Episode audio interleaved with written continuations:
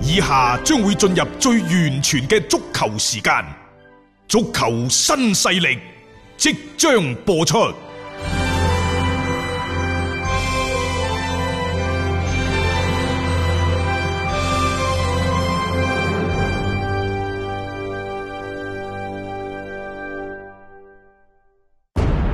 足球場，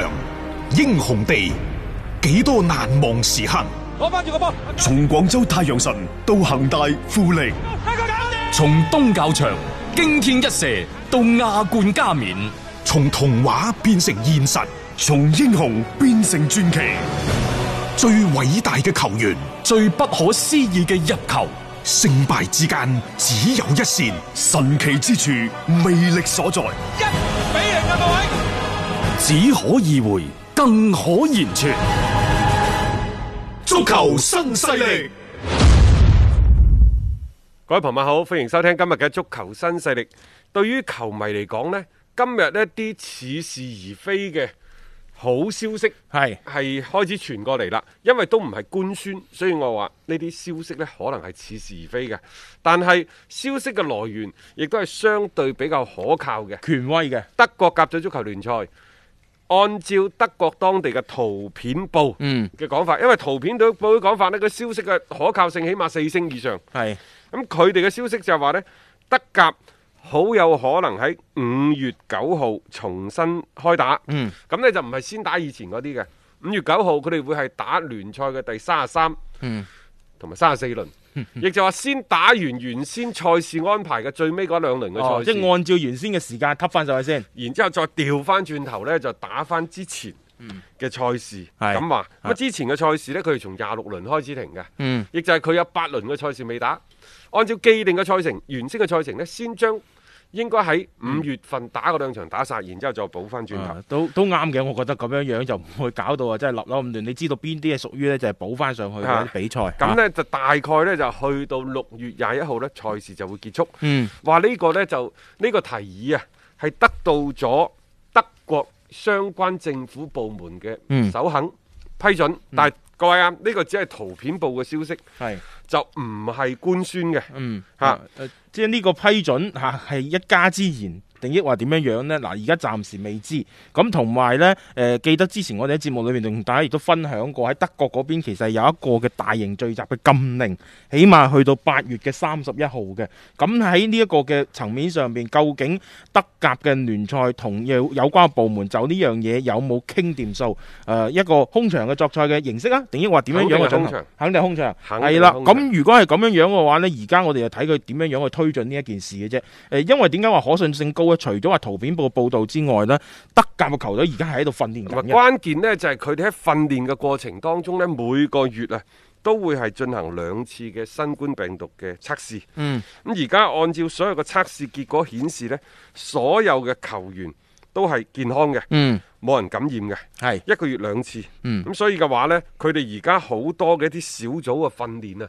由初初嘅少則三四人，多則五六五六人呢，而家已經去到呢，就係少則五六個。嗯。多則七八個，亦就好快有機會就係合練、嗯合操。咁然之後你再推咯，今日廿幾號，嗯即係喺半個月之後就會係進行呢一個賽事。當然啦，我哋話呢個呢消息呢，好似係嚟得有啲驚奇， 當然亦都有驚喜啦。嗯不過我倒係覺得即係都差唔多係時候。嗯誒我原先預計係五月底六月初。五月五月底六月初，如果德甲可以搶姜出嚟呢，其實會係對其他嘅聯賽一個促進嘅，好大嘅刺激首先，英超就唔一定坐得住啦。坐唔住，絕對坐唔住。再落到嚟呢，意大利甲組聯賽、西班牙甲組聯賽怎麼嗯辦？嗰啲都坐唔住，因為而家呢個時勢，邊個出嚟，嗯邊個一定就成為世界第一大聯賽。可能現場係冇球迷，嗯但係全世界係啊，嘅目光都會聚焦喺呢，就係嗰個國家嘅聯賽嗰方面。嗯對於佢哋嗰個傳播，更加多係一個好正面嘅傳播。點解呢？係你病毒係嚟，病毒係咪我哋全人類嘅敵人啊？冇錯啊嘛。OK，咁我哋唔可以聚集一齊去睇波，但係我哋亦都冇喺病毒面前不服。冇錯。所以我哋喺確認自己身體健康嘅情況之下，我哋就要將呢一個比賽繼續踢落去，亦都係顯示咗人類積極、健康、嗯向上嘅嗰個信念。冇錯，同埋亦都彰顯咗咧當地喺防疫工作上面做出嘅一個巨大嘅進步啊講 到呢個呢，大家就會覺得德國人啊！真係犀利。係德國可能係全歐洲所有嘅國家同埋地區當中呢，嗯大家即係覺得佢哋嘅嗰個、呃、凝聚力，冇錯，佢哋嘅嗰個即係聽話或者係整齊嗯個劃一紀律嘅程度啊嘅紀律性啊等等。啊啊啊即係有時德國戰車，雖然我話我中意德國足球就係咁樣，嗯但我只係中意呢二零零六年之前以前 嘅德國足球。好有鐵血嘅嗰種。我係唔中意路維，我真係好唔中意路嗯維。儘管佢為德國帶嚟一屆世界冠 軍，但係嗰種德國糧炮式嘅打法呢，當呢個可能係世界嘅潮流。係但係而家嘅足球呢，可能對球員嘅要求比以前更加高咗。譬如話，你嘅跑動多咗啦，嗯你嘅對抗強咗啦，強咗係啊，然之後可能你嘅腳底嘅技術嗯比以前好咗啦，嗯等等。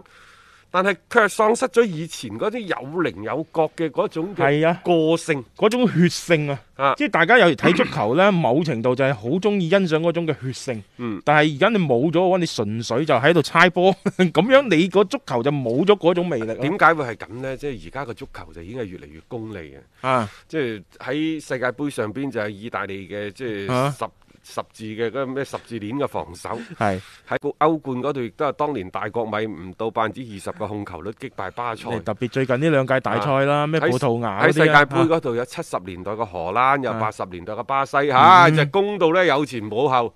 得意忘形之餘呢，俾對方偷襲成功，係眼巴巴呢睇住冠軍。嗯即係離自己而去，啊即係得個好睇冇實際而咯家嘅足球係越嚟越功利，嗯再加上呢聯賽啊，擠佔咗國家隊更加多嘅時間。國家隊可能以前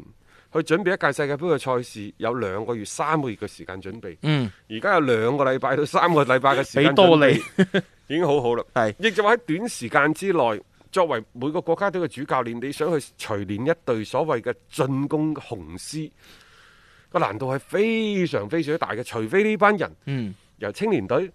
由啊國奧隊，係啊一到路打國上家嚟隊一路打上嚟，即係類似呢啲咁嘅打法呢，咩比利時啊、嗯荷蘭啊。啊波蘭啊，啊等等咩，甚至乎嗰啲誒前南地區啊，等等嗰啲球隊，克羅地亞，即係佢哋一撥一撥人嗰啲就得，嗯。即係呢撥人可能從少年隊、青年隊到成年隊一路打上嚟，佢有一個基本嘅默契喺度就得但係佢就係呢撥嘅啫喎，啊。佢打完就冇噶啦，係有可能少則十幾年，多則三四十年，佢都再起翻身㗎係。冇錯啊！你要可遇而不可求啊所以呢，呢樣嘢其實真真正正誒、呃就足球世界嚟講啊，嗯我覺得而家其實個秩序已經係劃分晒，即係所有嘅疆土、嗯實力、地盤劃晒㗎啦。基本上你唔可能再有邊隊波殺翻出嚟。一八年嘅俄羅斯誒、嗯呃世界盃，克羅地亞殺入冠亞軍嘅決賽，佢已經係奇蹟中嘅奇蹟啦。最頂籠啦。我覺得最頂籠啊！當然亦都有好多因素啊，包括嗰條線，即啊係好 相對冇咩冇咩強隊嗰條啊，線好到不得了。咪咯但係我哋話即係以前喺八九十年代，即係講起啊，即係可以幫大家拋拋書包。嗯，即係包括嗰陣時啲咩墨西哥啲小辣椒啊，逢十六強啊必有佢份。係偶然間都會係一次半次世界八強。誒，仲記唔記得即係史路哲哥夫啲咩保加保加利利亞亞係等等？啦，嚇係再加上呢，就係八十年代初期嘅波蘭，比而家呢隊咩所謂世界排名最高去到第六嘅波蘭好好得幾好打多啊？波利克好啊打啊，唔係叫波利克啊，誒我都唔記得啦。誒即係嗰陣時嘅波蘭又好犀利嘅，好犀利嘅，係所以係即係再加上前南地區嗰陣時，南斯南斯拉夫夫哇呢個又係一代嘅佳話嚟㗎，真係啊！即係你見到其實當時係可以話百花齊即係放，有好多係有棱有角嘅球隊。嘅巴西你係中意進攻，係啊，荷荷蘭更做得更加痴迷啊，意大利更加注重防防守啊德國啊更加注重鐵血戰車，係啊法蘭西呢更加中意佢嗰個高浪漫傲嘅浪漫 啊等等，阿根廷更加依賴球星。係啊，其實係真係百花齊放。嗰陣時嘅世界盃，你而家諗翻落津津有味，你唔似而家，嗯基本上當千人一面啊，當德國都話要去打全控，都係打落糧炮嘅時候，嗯。你仲有咩癮呢？ 誒，確實係，即係嗰個觀賞性冇以前嗰個話題性咁大。啊扯遠係咗 啦！啊喺度呢講翻拜仁先啦，拜仁呢就呃又續約多一個咯。你睇下嗱，而家拜仁喺新冠疫情期間嗯，續約主教練費利克、係湯馬士梅湯啦，馬士梅拿，嗯然之後紐亞你就嘈住先啦。佢而家關鍵佢續約咗啦，今年殺出嚟嘅左邊後衞嗰個阿新人啊方，啊素戴維斯呢啦個，犀利，呢啊個呢個加拿大嘅球員，寶藏攬下啊佢嘅，原先嘅合約呢就二零二三年，嗯而家嘅新合約呢，就二零二五年，嗯即係唔單止向後推咗，最關鍵一樣嘢係加人工啊，十九歲嘅咋吓，啊！呢個先至係最重要。真係呢個係一個好大嘅發現。實際上呢，即係過去未打完嘅呢個賽季，拜仁慕尼黑可能最大最大嘅發現冇錯，就係阿方索亞，即係有時呢一個誒戴維斯。有時球員嘅嘢咧真係好難講，因為在此之前呢，連拿度山齊士呢個之前所謂歐洲金童獎嘅得主呢，佢係抱怨或者拜仁嗰邊呢係屈就咗佢嘅。咁、嗯但係調翻轉，阿方素戴維斯十九歲嘅球員喺拜仁已經係綻放異彩係，。而關鍵呢，就係、拜仁嘅三巨頭，無論係路明尼加、沙利人美石，抑或簡恩，都認為呢，就呢個球員，第一年紀雖然比較輕，嗯，但係表現出個水準好高。其次呢，唔單止水準高，路明尼加仲覺得呢，喺拜仁期間嘅呢一個阿方素。嗯，戴戴維維斯斯，嗯。嗰個進步係非常非常之大，並且係以自己嘅呃場上嘅優秀嘅表現打動咗俱樂部嘅高層。啊至於話體育主管沙利恒美石就覺得呢，就誒嚟緊同誒呢一個戴維斯嘅續約。係一個長期嘅合約，係、基於相互之間嘅信任。嗱，呢個信任唔單止係對球員嘅信任，可能仲對佢身後嘅經理人團經隊嘅理信人任團。隊真係所以你諗下呢幾位主管，唉，真係個個呢就好有方向咁樣去指出，啊一個呢就話呢 個僆仔得，嗯得嘅，係然之後第二個呢就話喂佢喺我度進步飛快，嗯第三個話未來，啊哇我哋嘅合作前景非常之好。幾咁 光光明，絕有碗數點有條數點啫，咩嘢都俾佢講即晒係出啦。世係背書咁滯喎。最關鍵呢就呢三個都係拜仁。嗯啊出身嘅球員，由球員去到管理層，嗯得到三位俱樂部嘅大大佬嘅認可。咁你話啦，即 呢阿阿柳素可能以後就成為呢就拜仁嘅最中堅嗰個呢啲咁嘅球新員啊拿姆嗰啲咁樣嘅感覺咯，好似就係即係好似指定就話一代一代以後嚟，以啊後你就係接班人啦。阿方素戴維斯嗱，而家呢幾位阿叔就真係而家就係指名道姓。 阿方素戴維斯係球隊未來嘅一個基石級嘅人物啊！呢種我覺得對於呢個僆仔嚟講係一個極大嘅鼓舞嚟㗎。你可以喺拜仁裏邊，你唔單止係企穩你嘅腳跟，揾到你嘅位置，仲得到大家嘅認可。你未來呢幾年嘅發展嘅前景啦，可以話無可估量。啊！但係呢，就佢上咗嚟之後呢，另一位球員呢就有啲頭痕啦，嗯，就奧地利嗰個嚇、啊，阿阿拉巴拉巴係阿拉巴，因為佢係可以打左邊後衞。嗯亦都可以呢，就係、打後腰嘅。大家仲記唔記得二零一六年、一八年嗰陣時嗰啲洲嗰啲歐洲杯、世界盃奧地利就打佢兩個嘅啫嘛，阿拉巴、嗯阿劉道域係啊。嗰兩個，即係成班嗰啲奧地利啲球員好似打鐵佬咁係啊，基本上係兩個人嘅啫嘅嘛啊。阿而劉道域呢，就誒、呃我覺得佢係面臨一個瓶頸，一路都突破唔到。呢、嗯個可能係同佢嘅性格。同佢個 性有啲關係，因為呢一個癲癲地嘅嗯，係阿拉巴呢，有啲高不成低不就，嗯即係心胸又又或者係對自己將來嘅願景呢，係無比咁放大。嗯但係實際上落手落腳去做嘢嗰陣時，就好似有一啲即係把把握唔住自己，算唔啊算眼高手低咧？呢啲吓，少少啦？因為佢有一顆咧成日向前嘅心佢而家係咁嘅。啊。阿拉巴呢，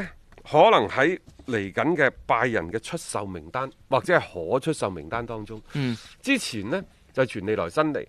但係新任嘅主教練嗯阿費力克上費費力克力克上咗任之後呢，就似乎對阿拉巴呢，嗯啊唔係，似乎對呢一個利來新嚟呢，就唔算話係太感太感興趣，嗯，但係實際上呃誒呢一個嘅列比利、嗯洛賓離開球隊之後呢，誒、拜仁係需要有一個咁樣嘅邊鋒，當然佢而家陣中嗰幾個都好好打，有咩比利石嗰啲都得，係啊，嗰啲都得，但係啊佢都想咧加多個。嗯咁如果係咁嘅話，拜仁啲高層就動咗心思，就話喂，你覺得阿拉巴值幾多錢啦？係。啊其實阿拉巴去曼城得唔得呢？都係可以諗嘅，誒呃可以喎，嗰個位置啱啱可以因為嗰個揼位呢，文迪又係翻啊，差唔多接埋㗎玻啦璃人嚟噶嘛啊，，先真高嗰啲又真係佢未唔夠得阿咪拉巴咁嘅喺水後準腰試啊下就得。所以呢，其係實拜仁呢班人做生意好好精，明，真係。因為佢睇到你有乜嘢係需要 嘅，佢擊中你想要嗰個點。嗯但係呢，佢卻諗唔到阿拉巴個人嘅性格，因為阿拉巴係唔想去英超踢波，嗯，佢就係想留喺度啫嘛。可能阿劉道域喺英超同佢講過，嘿都係麻麻地嘅啫，佢就如果唔係係想留翻喺拜仁。啊，留翻拜仁嚇啊，咁即係但係喺拜仁，佢又想攞到更加多嘅時間啦，同埋踢一個佢自己更想踢嘅一個位置，有冇咁多嘅空間可以俾到佢先？話呢，利來新嚟嘅身價八千萬歐元，嗯，但係呢個要俾現金現金啊！如果係球員交換嘅話，你就再對再對兩個球員做一個評估。嗯但係阿拉巴嘅身價點都追唔上利來新嚟㗎啦。係啊，咁你年紀亦都擺咗喺度啦嚇，即係所以即係呢一單嘢呢，而家仲喺度磨緊，咁但係就即係好似相對嘅進展會比之前好咗啲㗎啦，亦都聽講費力克對於利來新尼可能嘅加盟呢，佢都少少嘅叫岌咗頭啦，咁啊呢樣嘢亦為佢最終嘅成行係提供咗一啲嘅便利嘅。一個為足彩愛好者度身訂造嘅全新資訊平台北單體育，經已全面上線。北單體育擁有基於北京單場賽事作出全面評估嘅優秀團隊，雲集張達斌、陳奕明、鐘毅、李漢強、呂建軍等大咖，為你帶嚟更專業嘅賽前預測分析以及賽後總結報告。北單體育無需註冊，一鍵辦理。想避免足彩市場起起伏伏，快啲嚟微信搜索公眾號北單體育。